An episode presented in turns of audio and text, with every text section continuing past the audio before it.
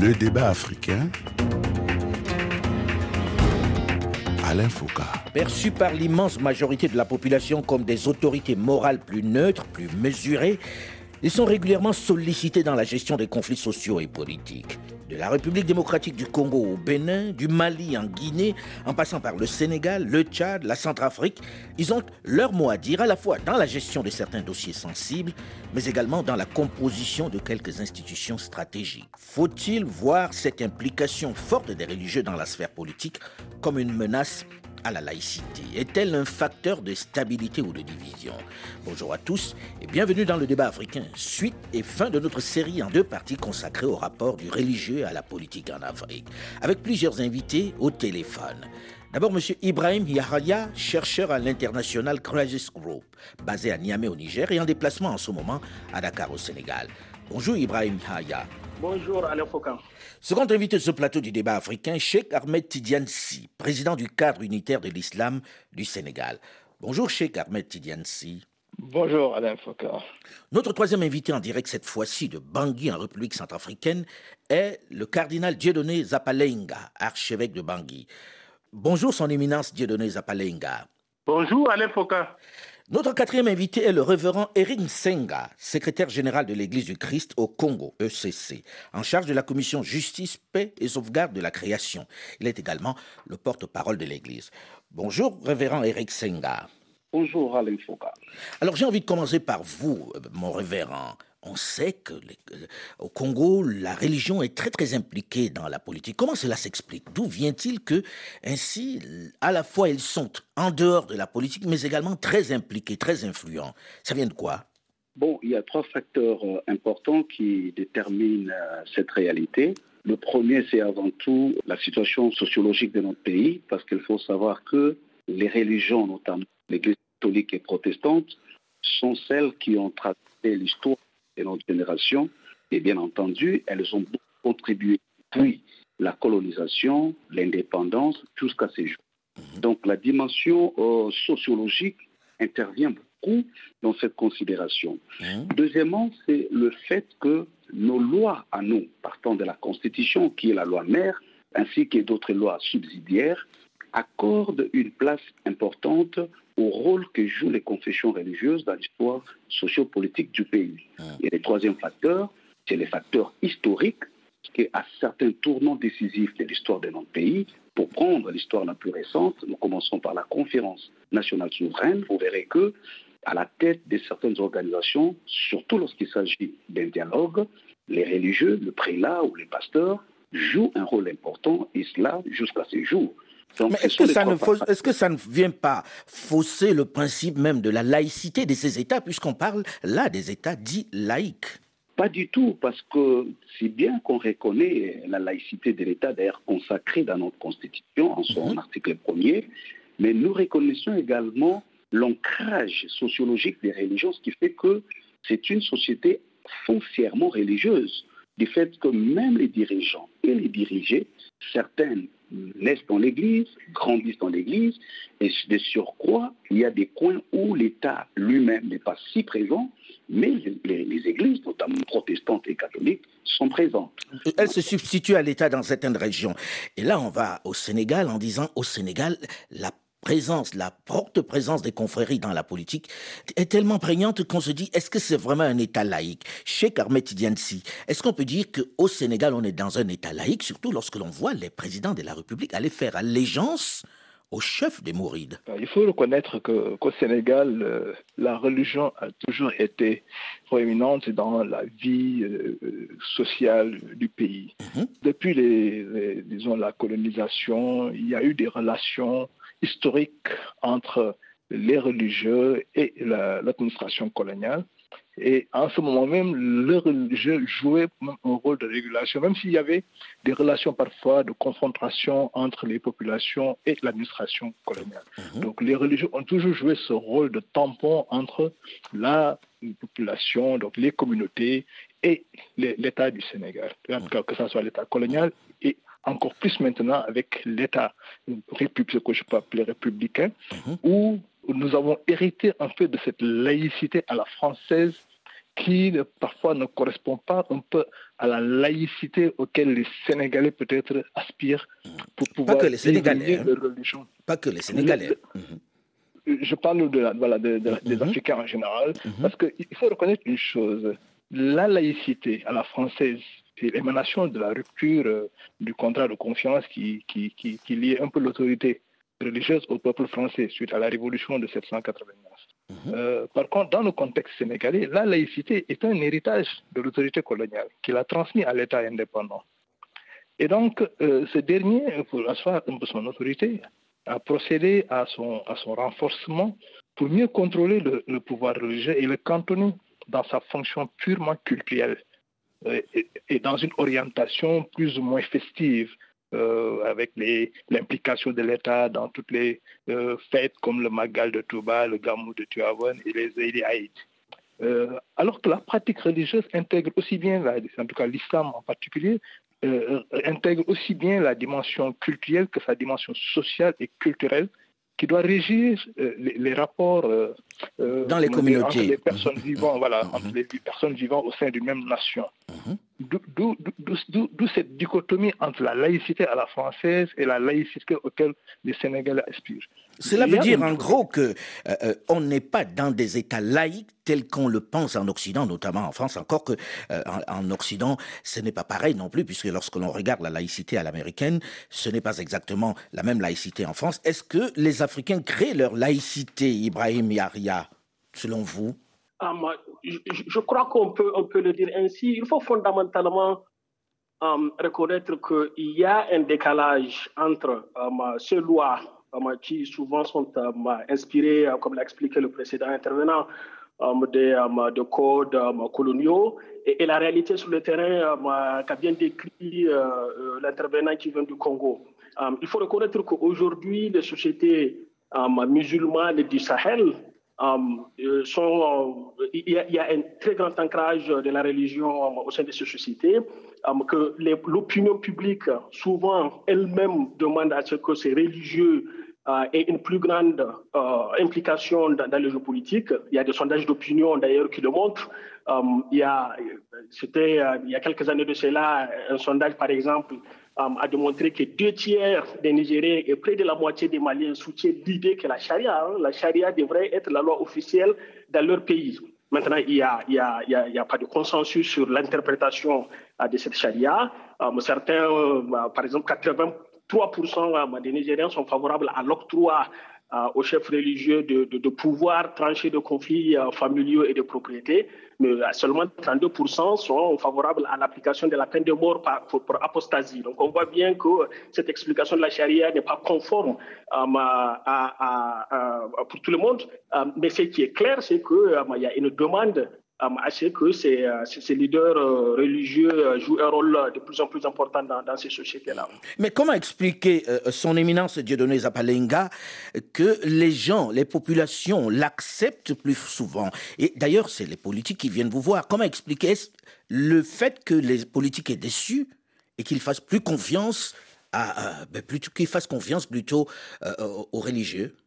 Mais cela vient du fait que pour beaucoup de politiciens, qui sont nos fidèles, eh bien, euh, la religion reste euh, au-dessus de la mêlée, puisque c'est le Dieu qu'on craint, qu'on adore, et c'est le Dieu qui donne l'impulsion. Le religieux est celui qui reçoit ce message venant d'ailleurs de Dieu lui-même, et il transmet maintenant, au nom de ce Dieu, au peuple. Or, il fait partie de ce peuple-là, comme son messager, comme son prophète. Eh bien, lui maintenant, euh, il a un message d'ailleurs, et il doit maintenant aider ceux qui ont le pouvoir politique aussi, trouver leur place, à travailler pour les autres, pour les rassembler, à guider, à gouverner le peuple selon le plan de Dieu. Pour, parce que pour moi, l'être centrafricain fondamentalement Dieu est entré dans nos sangs. Et maintenant, ce Dieu-là, nous vivons avec, avec les autres. Mais qu'est-ce qu'il nous dit Comment vivre avec tout ce qui se passe? Eh bien, les chefs euh, politiques pensent que nous avons un mot à dire et ils nous sollicitent pour que nous puissions les aider à dépasser leurs divergences il nous sollicite pour que nous puissions arrondir les angles.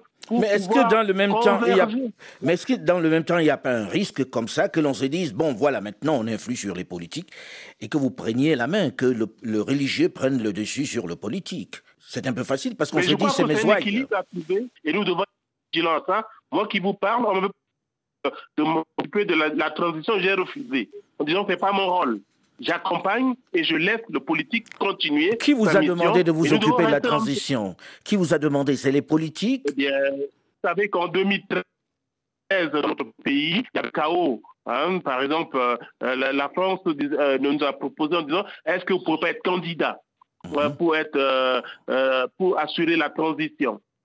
Et moi, j'ai dit non, c'est pas mon rôle. Ça veut dire que c'est la France qui vous propose, à vous, religieux, de prendre la tête de la transition, oubliant la laïcité même du régime, ou du pays? L'ambassadeur m'a proposé gentiment et j'ai décliné aussi gentiment. C'est une manière de dire que nous sommes sollicités et nous devons être vigilants et nous pouvons aussi garder notre posture pour être véridique et authentique, sincère devant nos compatriotes et ceux qui nous sollicitent aussi. Alors ceux qui vous sollicitent euh, souvent, et c'est le cas souvent en République démocratique du Congo, est-ce qu'ils ne font pas de vous, Eric Nsenga, euh, euh, finalement les vrais détenteurs du pouvoir politique? C'est au, cas par cas. Je pense que pour les cas de la RDC, les contextes politiques indiquent que par plusieurs occasions, les acteurs politiques arrivent à se mettre en difficulté lorsqu'il faut décider sur des grands virages de l'histoire de notre pays. Et là, je suis d'accord avec vous. Par exemple, comme la Commission électorale nationale indépendante, où vous avez votre mot à dire.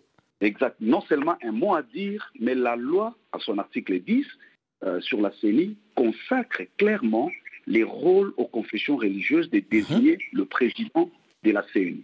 Donc, en ces moments-là, ce n'est pas une invitation orale, mais ça devient une consécration juridique euh, du pays, de ses rôles qui est reconnu en amont pour désigner le président de la CENI, mais en aval pour déployer, par exemple, les observateurs euh, sur des missions, euh, sur les processus électoraux.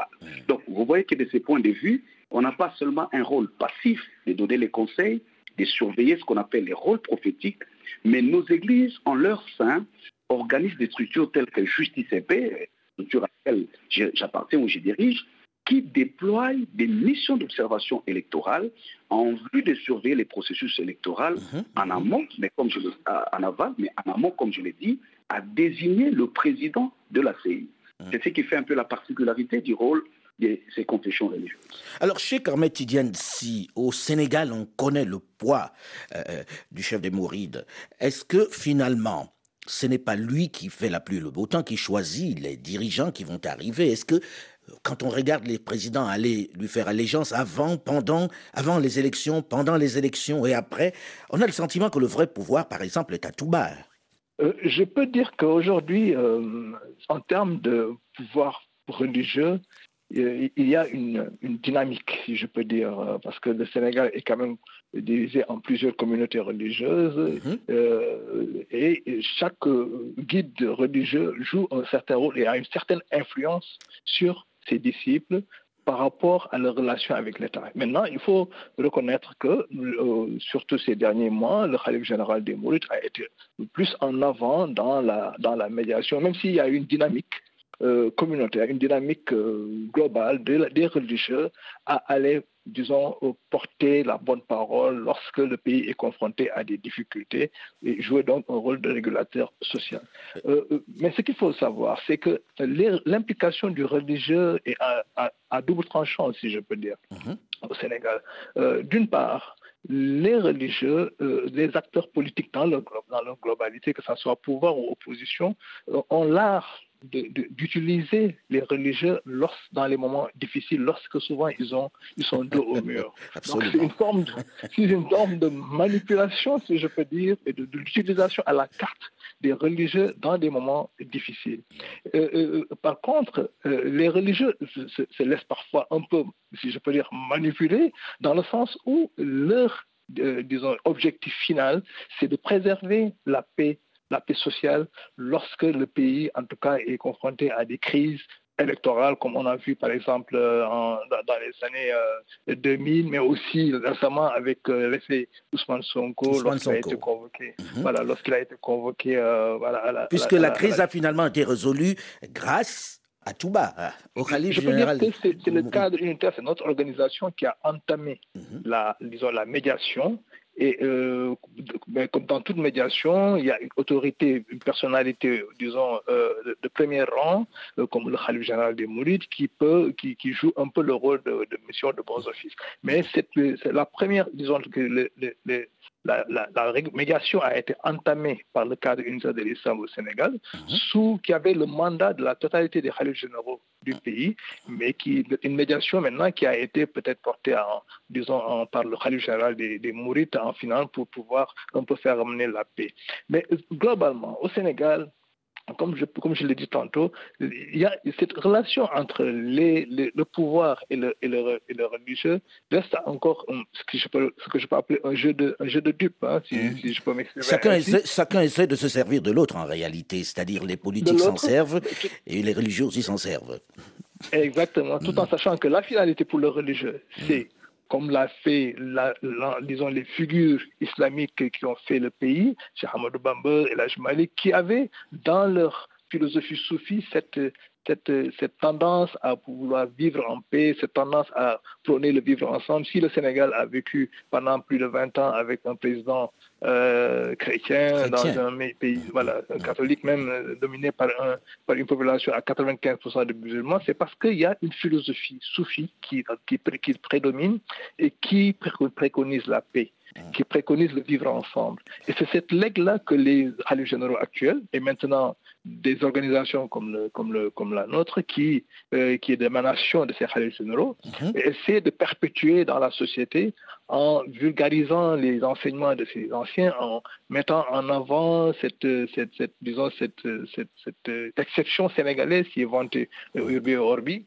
pour pouvoir en tout cas inculquer euh, et, préserver la paix au plan, national. Alors Ibrahim Yaria, euh, vous qui êtes chercheur à l'International Crisis Group, Comment la population vit cette implication de, des religieux dans le politique dans la plupart de ces États? Est-ce que c'est accepté? Est-ce que c'est encouragé généralement?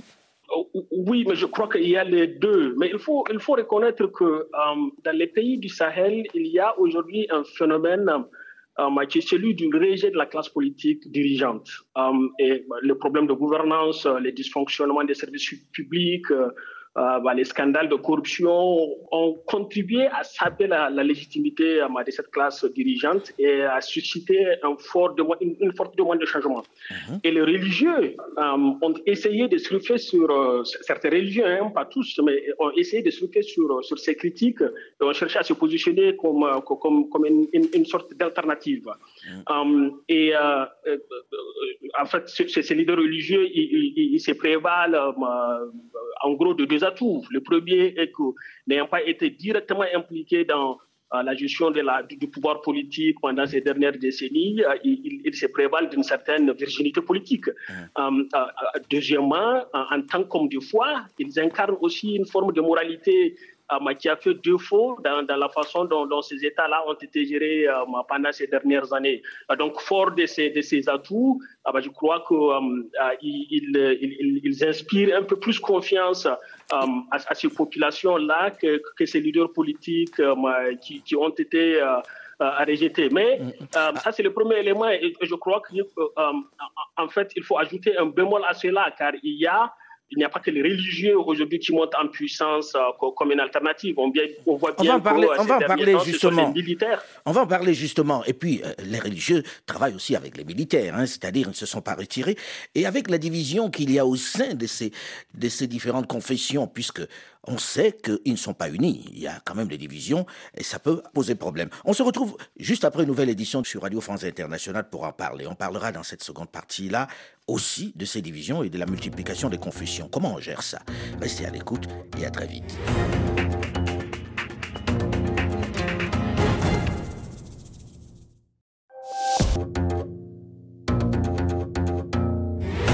Le débat africain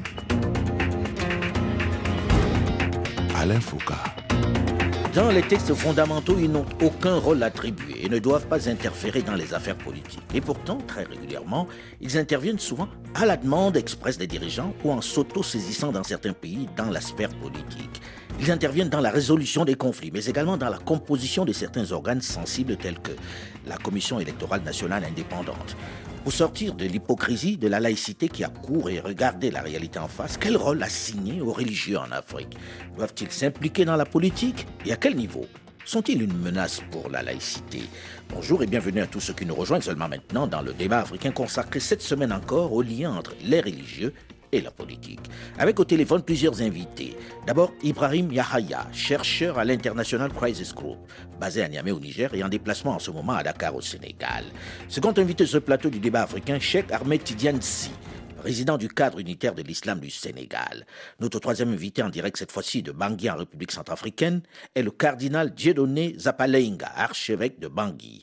Notre quatrième invité est le révérend Eric Nsenga, secrétaire général de l'Église du Christ au Congo en charge de la commission justice, paix et sauvegarde de la création, porte-parole de l'Église. Nous avons terminé euh, la première partie de cette émission en évoquant justement la multiplication des confessions. Et le Congo en la matière est particulièrement avancé. On compte tellement de confessions dans ce pays que je ne suis pas sûr que l'inventaire soit terminé. Alors, je me tourne vers Eric Senga. Comment on gère la participation de l'Église dans la chose politique dans ce pays où les religieux ont leur mot à dire, ont même à choisir le président de la Commission nationale indépendante?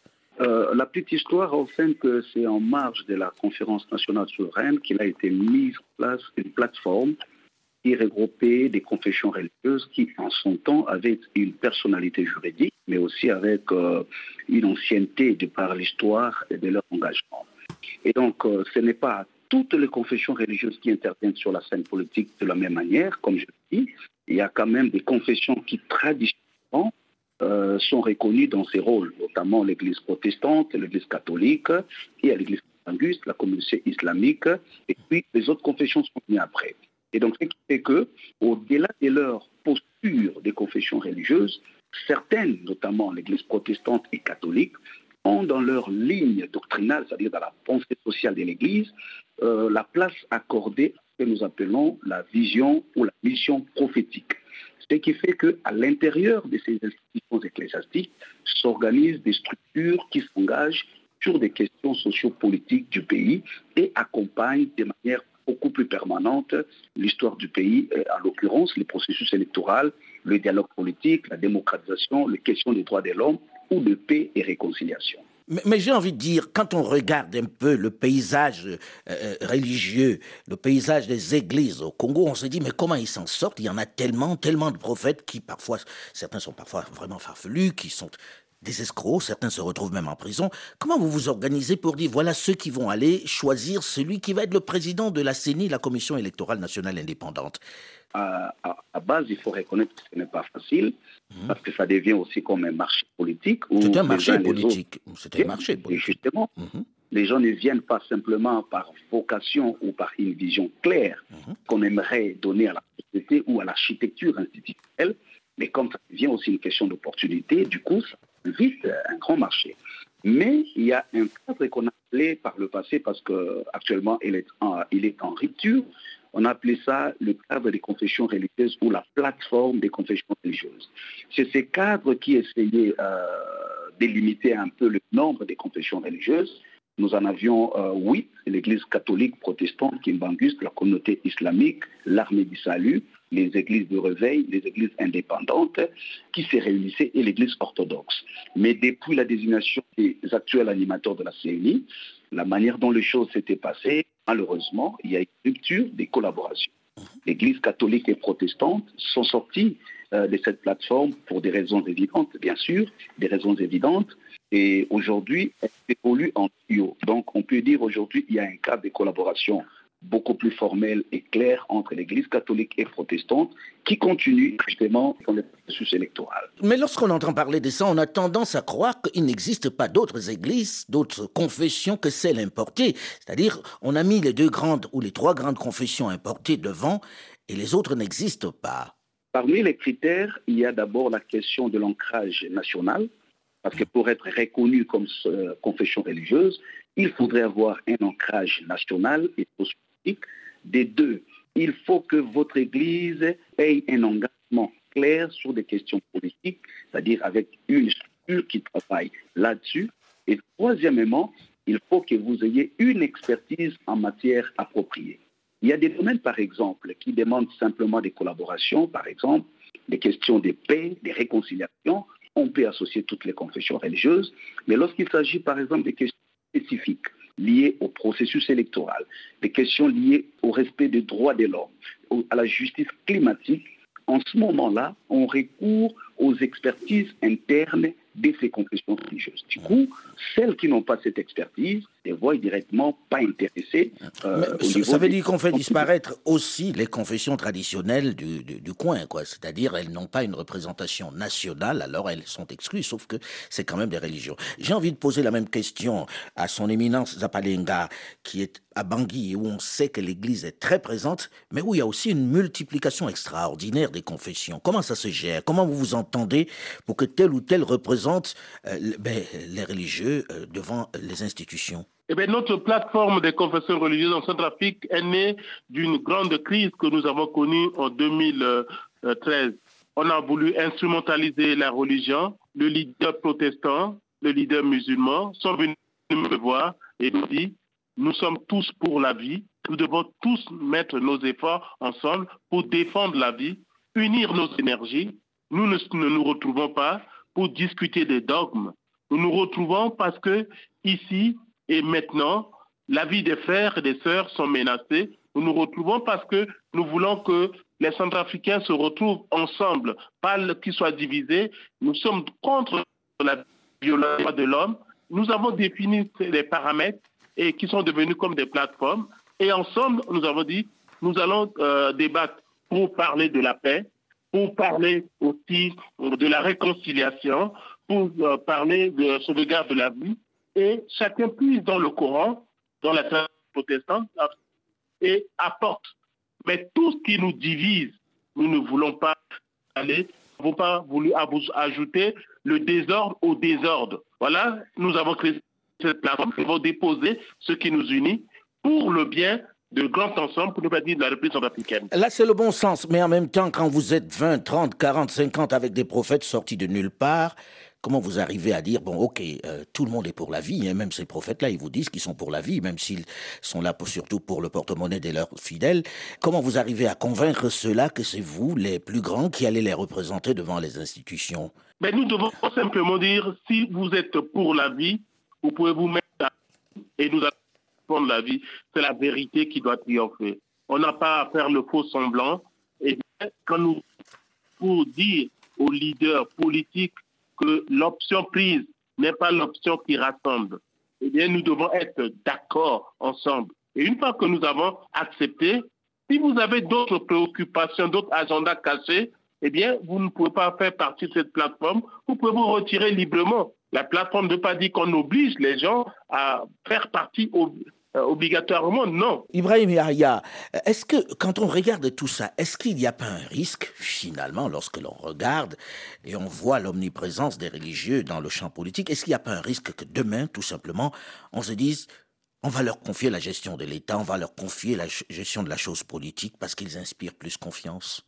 Moi, je crois que ce que les populations veulent au premier chef, c'est euh, des leaders politiques, euh, euh qu'ils soient militaires, euh, des leaders démocratiques ou, ou, des religieux qui, voilà, qui délivrent de bons services publics en matière d'éducation, de santé, qui respectent les, les libertés.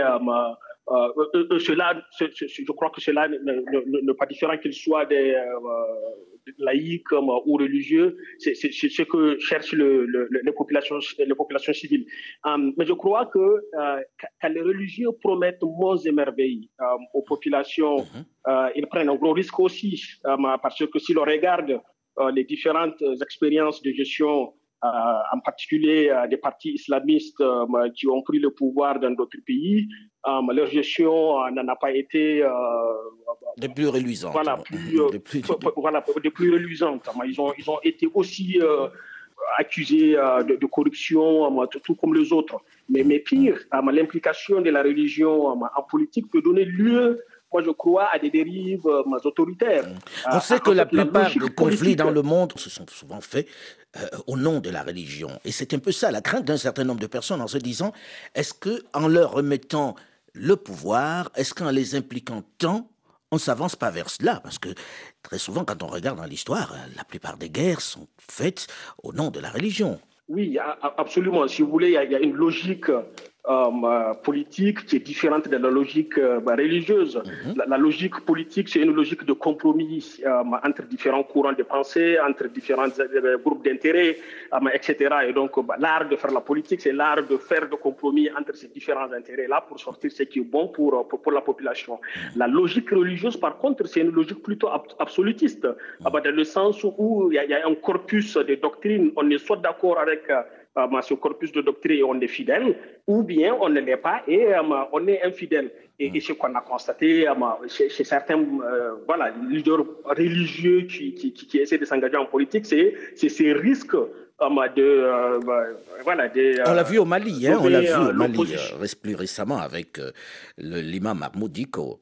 Oui, moi je crois que l'imam, c'est du coup, c'est un cas particulier qui est très intéressant à analyser. Je, crois que le, les leaders politiques ne s'engagent pas, euh, les leaders religieux ne s'engagent pas en politique de la même manière. Oui, mais là, on vient d'entendre, on vient d'entendre son éminence Dieudonné Zapalainga qui dit euh, la France m'a proposé de prendre la tête de l'État de transition. Euh, ça veut dire que la tentation est grande. Est-ce qu'aujourd'hui, son éminence, vous avez le sentiment que ce n'est pas quelque chose qui puisse arriver, c'est-à-dire que demain, quelqu'un qui n'a pas le même désintérêt pour le pouvoir que vous se retrouve à la tête, par exemple, de la Centrafrique et gère au nom de l'Église. La tentation est grande, mais c'est à chacun de se positionner en fonction des objectifs et la mission qu'il a reçue. Pour moi, je n'ai pas reçu une mission politique pour diriger et je m'étais en de la population. Certes, à un moment donné, il y a un vide, il y a un chaos, ce n'est pas une raison que je puisse m'engouffrer dans la brèche pour me positionner et occuper cette place-là. J'ai toujours dit, il y aura des hommes, des femmes politiques qui vont assumer ce rôle-là.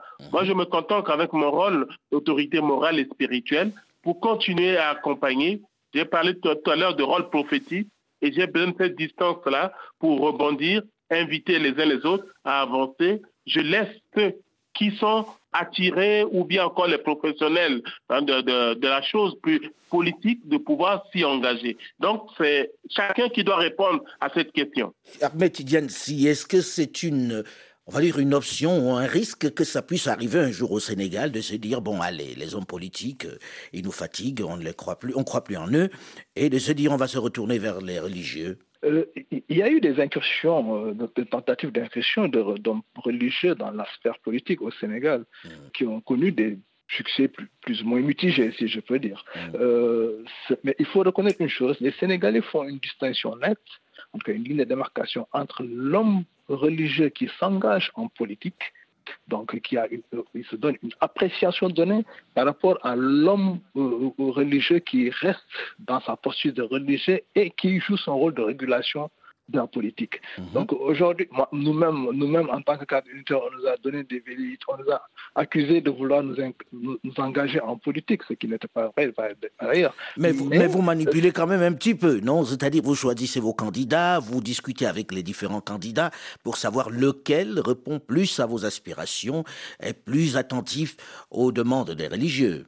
Oui, le temps, le temps d'une digue, comme on l'appelle ici, est révolu. Il faut le reconnaître. Au Sénégal, il n'y a plus de chefs religieux qui donnent des consignes de vote de manière claire, même si parfois on peut, euh, disons, euh, apprécier la posture d'un religieux vis-à-vis d'un homme politique pour dire que voilà, il est plus favorable à tel ou tel euh, camp politique. Ça, ça peut se concevoir. Mm. Mais aujourd'hui, c'est même parfois rendre, ne pas rendre disons, service à un homme politique en tant que religieux de se prononcer de, manière ouverte vis-à-vis de lui, parce que cela peut créer un effet contraire de ce qui, ce qui est voulu, en, disons, faisant braquer les populations, parce que le religieux en tout cas dans la conception du Sénégalais, doit rester dans son rôle de religieux et le politique dans son rôle de politique. Et donc, vouloir faire un amalgame entre les deux rôles, parfois peut être contre-productif, même pour le, disons, le, politique pour qui le religieux s'engage. Par contre, il y a une évolution maintenant. Il y a des religieux qui ont un certain profil qui, de par leur disons, leur euh, parcours professionnel s'engagent dans des... Justement, je voulais parler d'eux, mais on a le sentiment que ceux-là qui étaient des religieux, qui s'engagent en politique, n'ont presque jamais gagné, ça ne prospère pas. Comment l'expliquer? C'est de ça que je parlais tout à l'heure. Les Sénégalais ont une appréciation différente du fait d'avoir de la trajectoire historique de, ces familles religieuses qui ont joué un rôle éminemment important, mais qui étaient, disons, cantonnées dans le rôle de religieux. Et mhm. donc, le Sénégalais, euh, il y a même eu un petit sondage que nous avons fait dans une ville religieuse au Sénégal qui montrait comment les Sénégalais appréciaient les, disons, les, consignes données par les religieux. Et mm. là, le résultat de ce sondage a montré que sur le plan euh, social et religieux, les Sénégalais suivaient les politiques à plus de 80%, mais sur le plan politique, il n'y a que 20% des Sénégalais qui suivaient les religieux, mm. c'est-à-dire que des consignes des religieux, ce qui montre que l'appréciation que les Sénégalais font de l'engagement de leurs religieux en politique est, est, disons, est très nette, en tout cas, il y a une ligne de démarcation entre l'appréciation que les Sénégalais font par rapport à un engagement politique et par rapport à au rôle du, religieux. Et c'est pourquoi aujourd'hui, il est dangereux, et moi c'est là où je, termine, il est dangereux pour les, les religieux de s'engager en politique, parce que d'abord, ils perdent ce rôle de régulateur que la population leur donne, et à pouvoir donc euh, être le dernier recours en cas de, crise profonde de la société. Et, deuxièmement, euh, aujourd'hui, ils peuvent être dans une euh, logique d'accaparement, parce que mhm. a déjà le rôle du religieux qui, est très, très prééminent dans la société sénégalaise. Si on ajoute le rôle de politique, il peut y avoir des eh ben, Ce sera le totalitarisme, et on n'est plus dans la laïcité. Révérend Eric Senga, est-ce que est, on est honnête quand on dit que les religieux ne donnent pas des consignes de vote, est-ce qu'il n'y a pas, on va dire, une pression pour qu'on aille vers tel ou tel candidat en réalité? Euh, Disons que ça s'entremêle, cette réalité. Il faut avouer que euh, la grande difficulté, j'ai suivi mes prédécesseurs lorsqu'ils ont commenté, il y a une différence entre quand un religieux, à titre personnel, s'engage en politique et quand l'institution ecclésiastique s'engage pour un rôle régulateur. Très souvent, c'est quand un religieux va au départ au nom de l'Église, mais au fond, il finit par se faire submerger par des mouvances politiques. C'est là où ça dilue le rôle de l'Église. Mhm. Mais s'il faut dire, qu'en s'agissant de votre question, bien entendu, ça dépend au cas par cas. Il arrive des moments, par exemple le cas du RTC, où les églises jouent le rôle d'éducation civique et électorale à la population. Mhm. Et de ce point de vue, Lorsque les églises enseignent le peuple, c'est vrai qu'on n'insiste pas sur des noms de manière très officielle, mais il y a toujours un portrait robot. Voilà, tout à fait. Chacun reconnaît le candidat de telle ou telle confession. Et je pense, éminence Dieudonné Zapalenga, que c'est aussi le cas chez vous. Vous avez un faible pour tel ou tel candidat et vous en parlez, vous dressez un peu son portrait robot dans les prêches, non?